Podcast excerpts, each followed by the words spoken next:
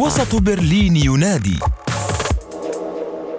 أهلا وسهلا فيكم بحلقة جديدة من بودكاست حياة الجالية العربية في برلين متى. بحلقتنا لليوم عم نحكي عن الطب النفسي وأهميته بحياتنا وعن الفرق بين الطب النفسي والتحليل النفسي. وأكيد عم نحكي عن ثقافة العيب بزيارة الطبيب النفسي وعن أهم المشكلات النفسية اللي بتواجه القادمين الجدد أما ضيفنا للحلقة الدكتور محمد إبراهيم استشاري الطب النفسي والعلاج النفسي. أخطاء شائعة كثير بما يخص آه، الطب النفسي وبما يخص العلاج النفسي.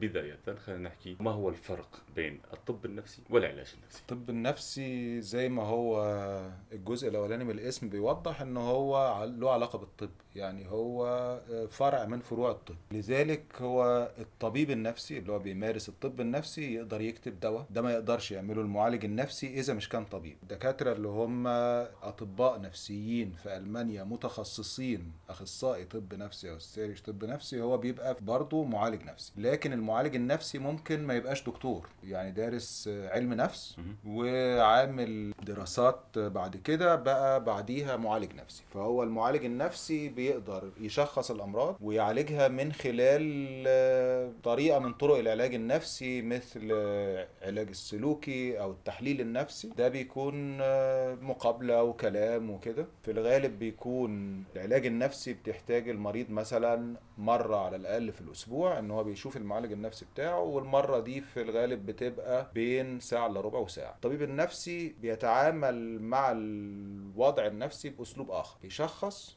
وكأي طبيب بيكتب دواء. فعلاجه بيكون معتمد على الدواء إن هو بيعالج أعراض من خلال دواء. على سبيل المثال إذا كان في حالة بحاجه لعلاج نفسي. وين أول خطوة بتروح عليها الحالة؟ هل تتجه للطبيب النفسي أم تتجه للمحلل النفسي أو وين بالضبط؟ والله ممكن يروح اي واحد فيهم والتاني يحوله على التاني لو هو عنده يعني بيقول يعني البني آدم يعني مثلا يعني حسب الحالة. آه حسب الحالة. يعني أنا مثلا ممكن يجي لي مريض أنا هنا وظيفتي في المكان اللي أنا فيه آه طبيب نفسي.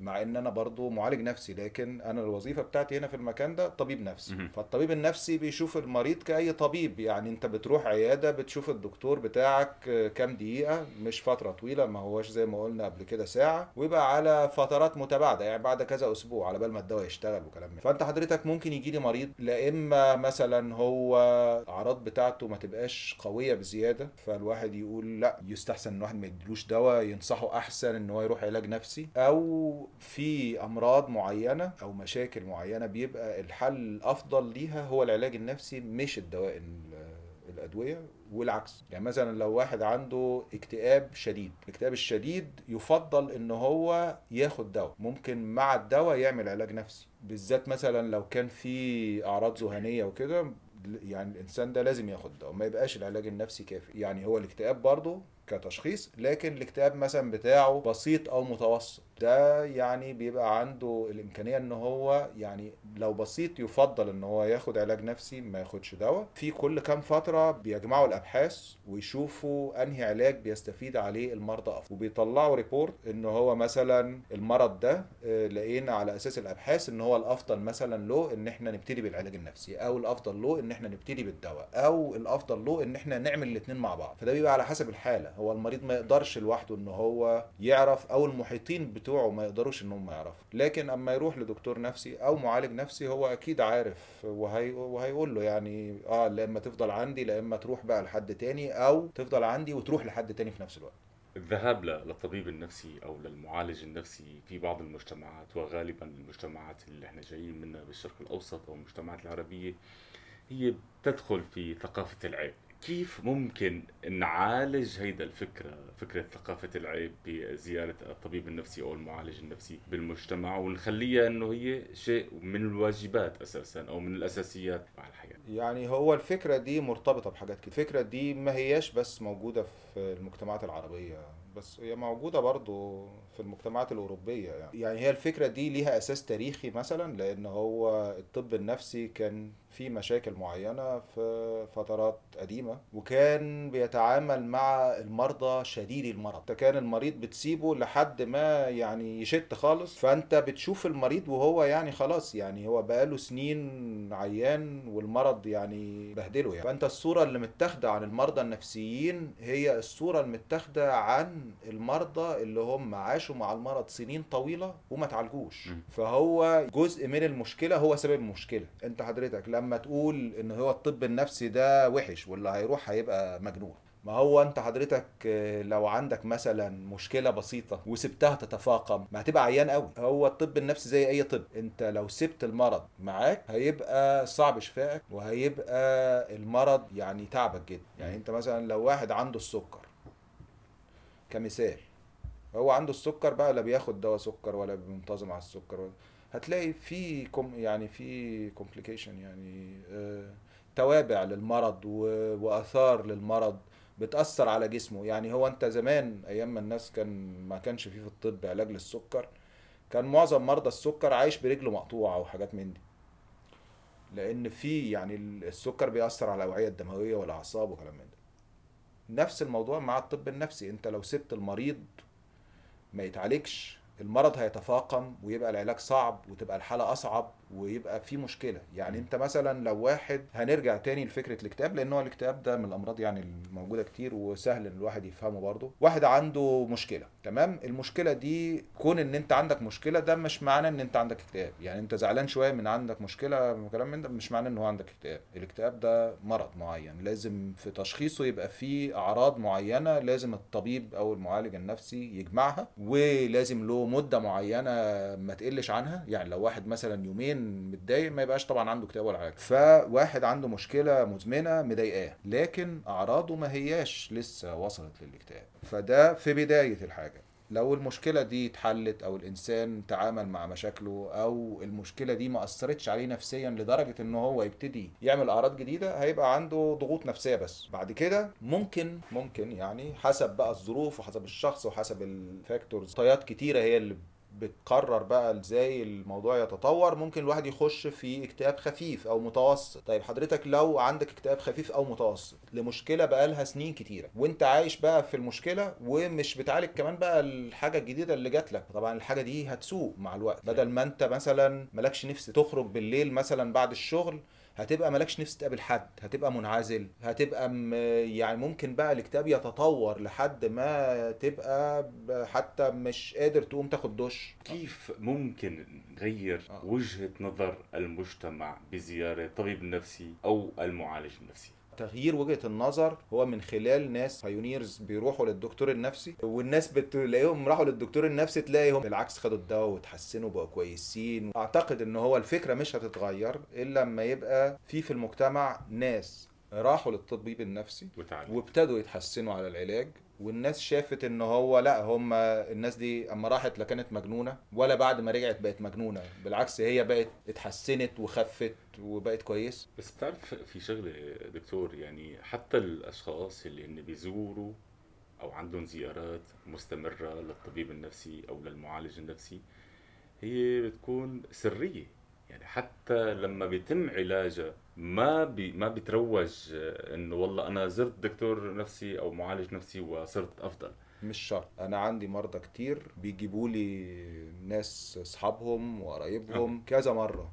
آه، مريض يجي يقول لي أنا ليا واحد صاحبي وعنده حالة مشابهة للي كنت جاي لك بيها وممكن أعمل له ميعاد عندك. من خلال تجربتك ما هي أكثر المشكلات النفسية شيوعا لدى الجالية العربية؟ هو الجالية العربية يعني كأي مجموعة بشرية فيها الأمراض الطب النفسي بكل أنواع في كتير بقى اللي هو ابتداء من آه، الحاجات اللي ليها دعوة بالأمراض العصبية مثل يعني اللي هو الخرف مثلا في السن الكبير أو آه، إصابات يعني لو ممكن واحد يتصاب في المخ فيبقى هو عنده إصابة في المخ هي حاجة عصبية لكن بتأثر على النفسية لأن هو النفسية يعني بتحدد بيحددها المخ. فممكن واحد ممكن بيتصاب إصابة في المخ ويجي له اكتئاب بسبب الإصابة اللي في المخ دي. في غير كده بقى اللي هو الأمراض اللي هي الوجدانية من أو الاكتئاب أو عكسه وهو الهوس أو الأمراض الذهنيه زي الشيزوفرينيا أو أمراض اللي هي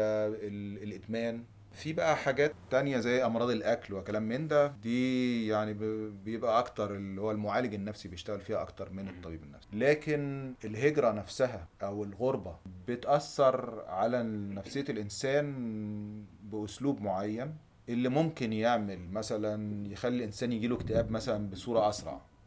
تمام؟ لكن زي ما إحنا قلنا قبل كده مش شرط إن هو الضغط النفسي يبقى اكتئاب.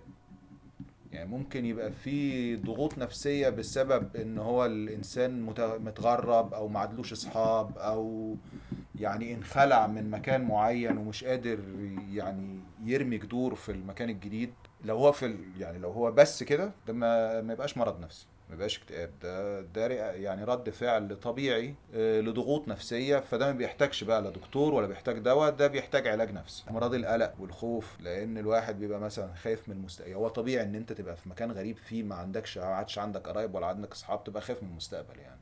شيء طبيعي أكثر القادمين جدد خلينا نسميهم مروا بظروف صعبة إن. كان بالبلد اللي هن طالعين فيها إذا كان. في حرب بالبلد. عندهم أو طريقة الوصول إلى إلى أوروبا عن طريق البحر عن طريق الغابات طريق الموت مثل ما بيسموه هناك عدة مشاكل أو عدة أمراض مشتركة نوعا نعم. ما من بين هذه الأمراض اضطراب ما بعد الصدمة نعم. ما هو اضطراب ما بعد الصدمة وما هي الأعراض الرئيسية التي يمكن أن يعاني منها الأشخاص من هذا الاضطراب؟ اضطراب ما بعد الصدمة حاجة بتلاقيها يعني آه، موجودة في ناس كتير جايين من مناطق الحروب أو المناطق اللي فيها ملاحقة. يعني نعم. مش لازم يكون في حرب عشان يكون الإنسان ملاحق.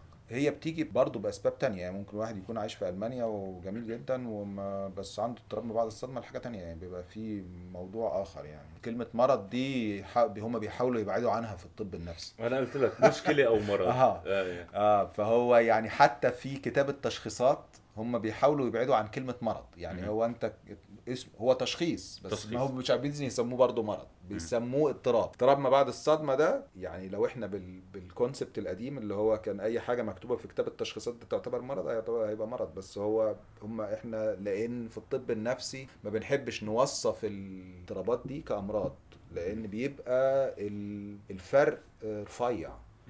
وبعدين كلمة مرض بتخوف الناس برضو. اضطراب ما بعد الصدمة بيفضل علاجه العلاج ال- الأول له هو العلاج النفسي. مش العلاج الدوائي. يعني العلاج الدوائي هو تاني أفضل أسلوب للعلاج. أول أفضل أسلوب للعلاج هو العلاج النفسي بالكلام مش بالدواء. آه لكن بيبقى أوقات كتير المريض ما عندوش بس اضطراب ما بعد الصدمة. بيبقى جاي عنده كمان اكتئاب وبيبقى عنده خوف وحاجات تانية.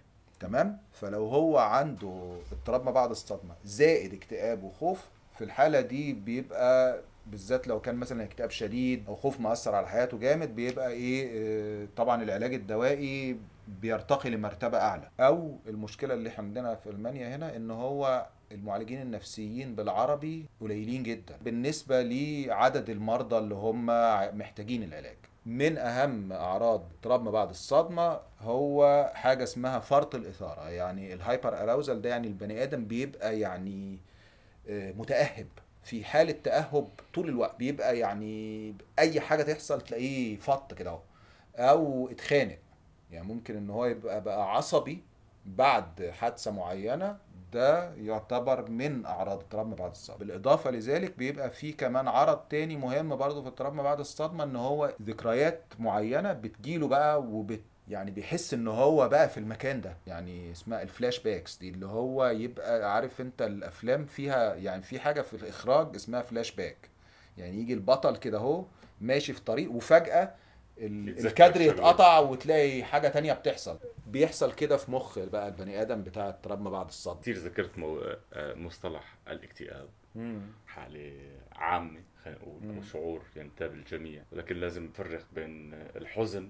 والاكتئاب خلينا نحكي على الاكتئاب ما هو الاكتئاب ما هي أسبابه؟ ما هي أنواعه؟ ما هي أدوات علاجه؟ هو الاكتئاب بقى موضوع أسبابه دي ممكن نقعد نتكلم فيها ثلاث أيام. لا يعني ليه؟ لأن هو أسباب الاكتئاب بقى أنت هتقعد تقسم بقى من وجهة نظر آه، المع... الفكر العلاج السلوكي ولا من وجهة نظر فكر التحليل النفسي ولا من وجهة نظر ال molecular biology ولا من وجهة نظر آه، ال neurology كده. فبيبقى في يعني أنت في حاجات كتير أو genetic أو sociology يعني اجتماعي. فأنت في factors كتير يعني في عوامل كتير جدا ممكن تسبب الاكتئاب. منها حاجات جينية منها حاجات آه، يعني موليكيولز يعني جزيئيات بين خلايا المخ بتتنقل. أو آه، خلايا المخ نفسها. زي ما قلت لحضرتك إحنا ممكن الواحد يكون عنده إصابة في المخ تعمل اكتئاب. ممكن هو ال... عنده في العيلة الناس ناس كتير بيجي لهم اكتئاب فهو ده ممكن يجي له اكتئاب. حتى حتى ممكن إصابة بأي أي عضو بالجسد تعمل له اكتئاب. صح. يعني في يعني هم لقوا إن في ناس كتير من اللي هم مثلا عندهم أمراض في القلب أو سكر بيبقى نسبة اللي عندهم اكتئاب في المجموعة دي أكتر. ليه بقى؟ هم مش عارفين لحد دلوقتي بالظبط لكن آه المعلومة دي موجودة. هل ده بقى له علاقة بالجينات إن هم الاثنين يعني في جين واحد بيسبب الاثنين مع بعض ولا مثلا هو المرض القلب بيأثر على الأوعية الدموية فبيأثر على المخ فبيعمل اكتئاب؟ ما لحد دلوقتي مش عارفين بالظبط. يعني أو في factor كمان تاني أو عامل تاني اللي هو الضغط النفسي. فهو انت بيبقى يعني العوامل كلها دي بتتعامل مع بعض. يعني ممكن يبقى واحد عنده آه، مثلا سبب اكتئابه مثلا 10% جيني 30% ضغط نفسي آه، 50% معرفش إيه آه، كده.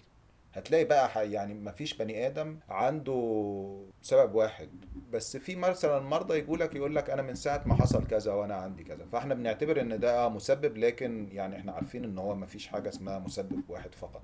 هناك اكتئاب أها. يتطلب علاج نفسي وهناك اكتئاب يتطلب طب نفسي. صح. انت حضرتك كنت سألت من شوية على أنواع الاكتئاب يعني إحنا ما ينفعش نتكلم عن الاكتئاب من غير ما نتكلم عن الأمراض الوجدانية أصلا. يعني هو. الأمراض الوجدانية فيها اللي هو الاكتئاب وثنائي القطب. يعني اللي هو اللي فيه هوس. يعني هو في الغالب ما بيجيش هوس لوحده. يعني. الهوس بيجي دايما مع اكتئاب ما فيش حد عنده هوس بس على طول. في كمان حاجة كده بين الشيزوفرينيا والأمراض الوجدانية. حاجة اسمها يعني ال...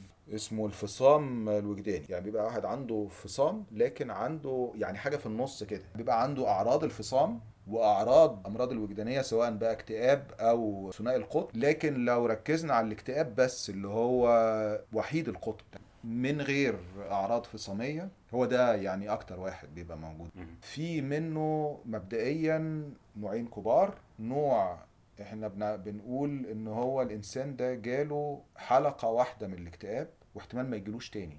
فإحنا بنعالج الحلقة دي وبنستمر على الدواء مثلا أو على العلاج ايا كان لو حتى علاج نفسي. وبنبطله بعد فترة وبنتمنى إن هو الإنسان ده يعني إيه الاكتئاب بتاعه يبقى يعني يعتبر فيلم. يعني آه، مرة وخلص. اتفرجنا عليه وخلاص الحمد لله. في ناس بقى الاكتئاب بتاعه مسلسل. خلص الحلقة يقوم داخل في حلقة تانية. يعني بيبقى عنده يعني اكتئاب ويفضل فترة كويس كذا شهر ويجي له اكتئاب تاني.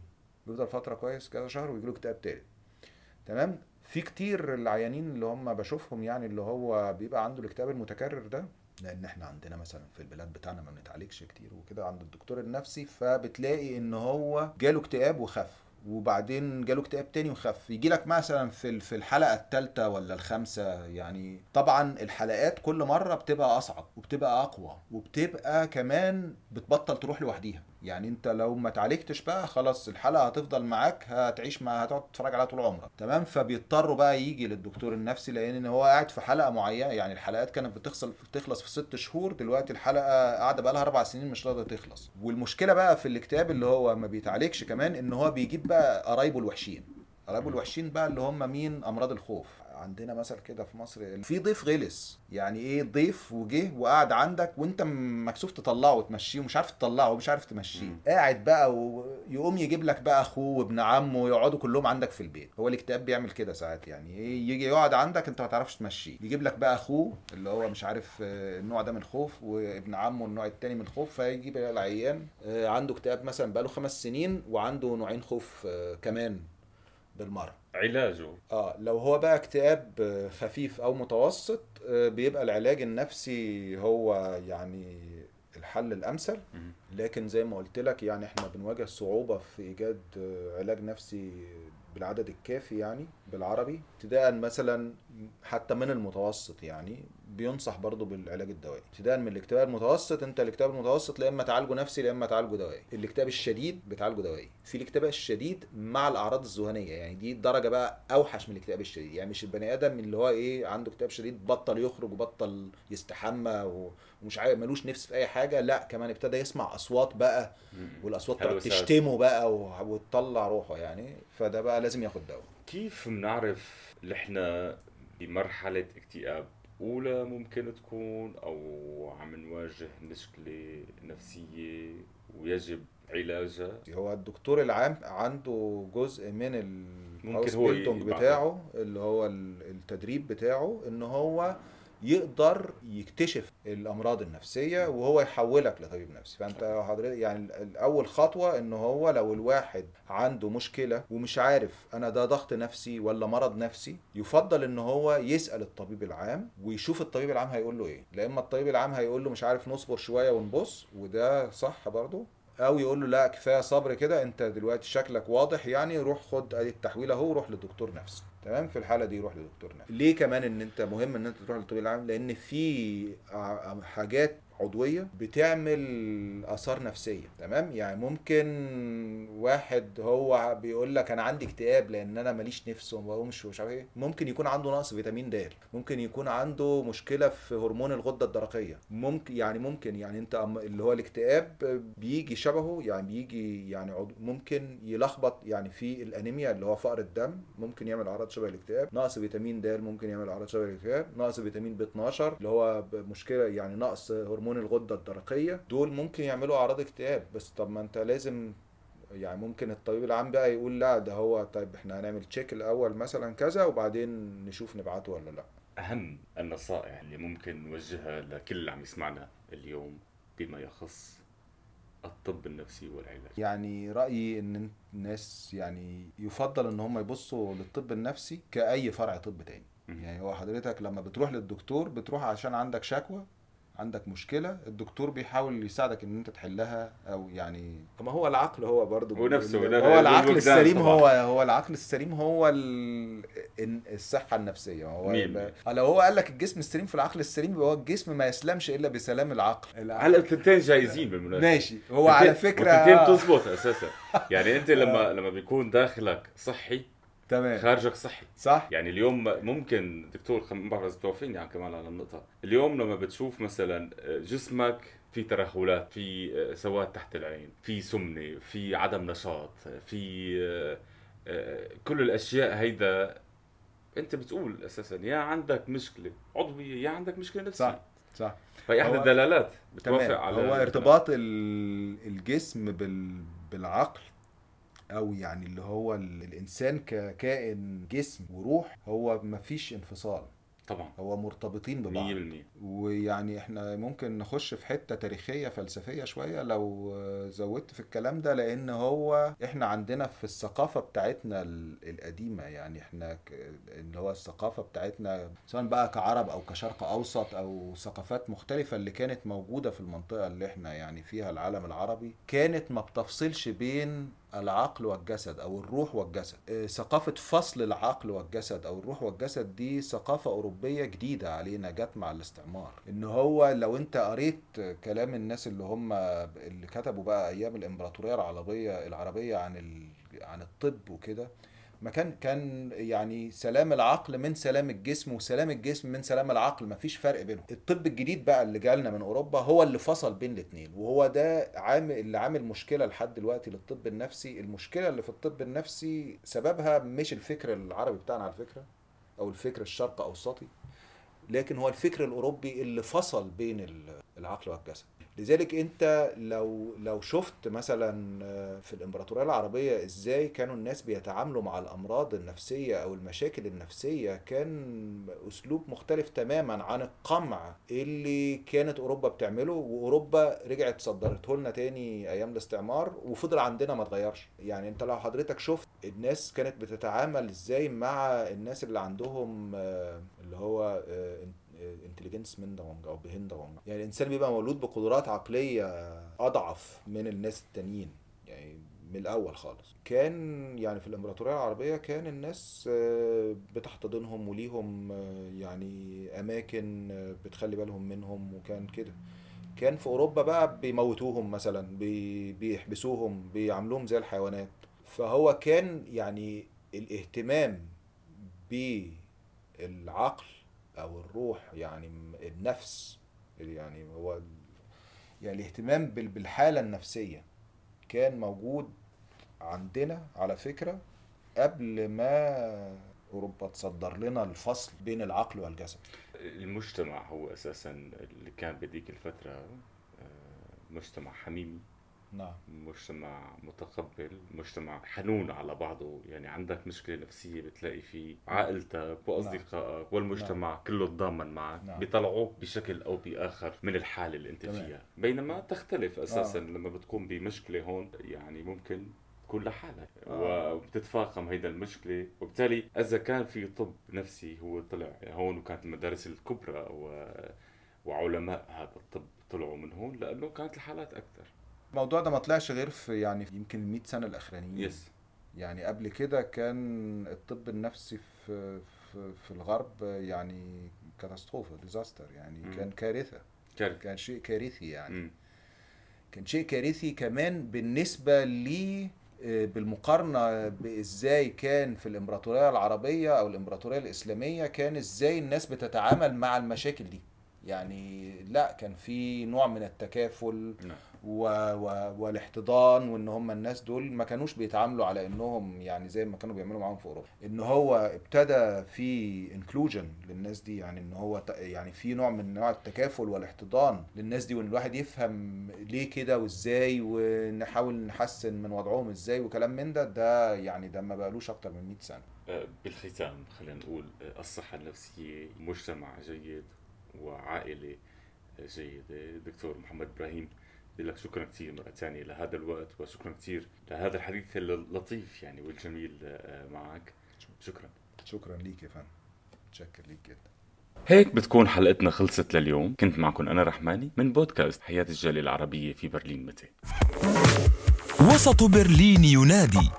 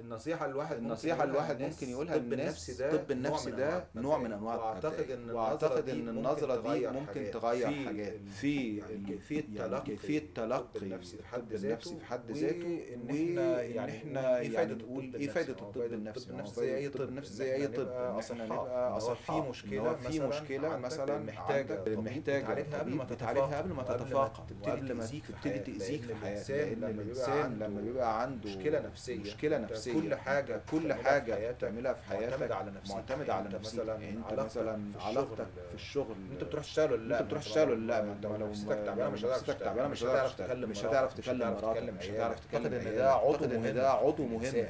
في الإنسان. هو لازم هو يبقى لازم يبقى سليم بحيث سليم بحيث يقدر الإنسان يتعامل مع يقدر نفسه يتعامل مع وما نفسه حوله وما حوله كويس له كويس له ولمن حوله إن حوله هو يعيش هو يعيش حياة صح- يعني صح- فيها صحة يعني فيها صحة. بيقولوا يعني. بيقولوا الجسم السليم. في العقل السليم. تمام. خلينا نقول هلا الجسم السليم. الجسم السليم الصحة النفسية الصحة النفسية السليمة. أو في النفسية أو السليمة. في النفسية السليمة.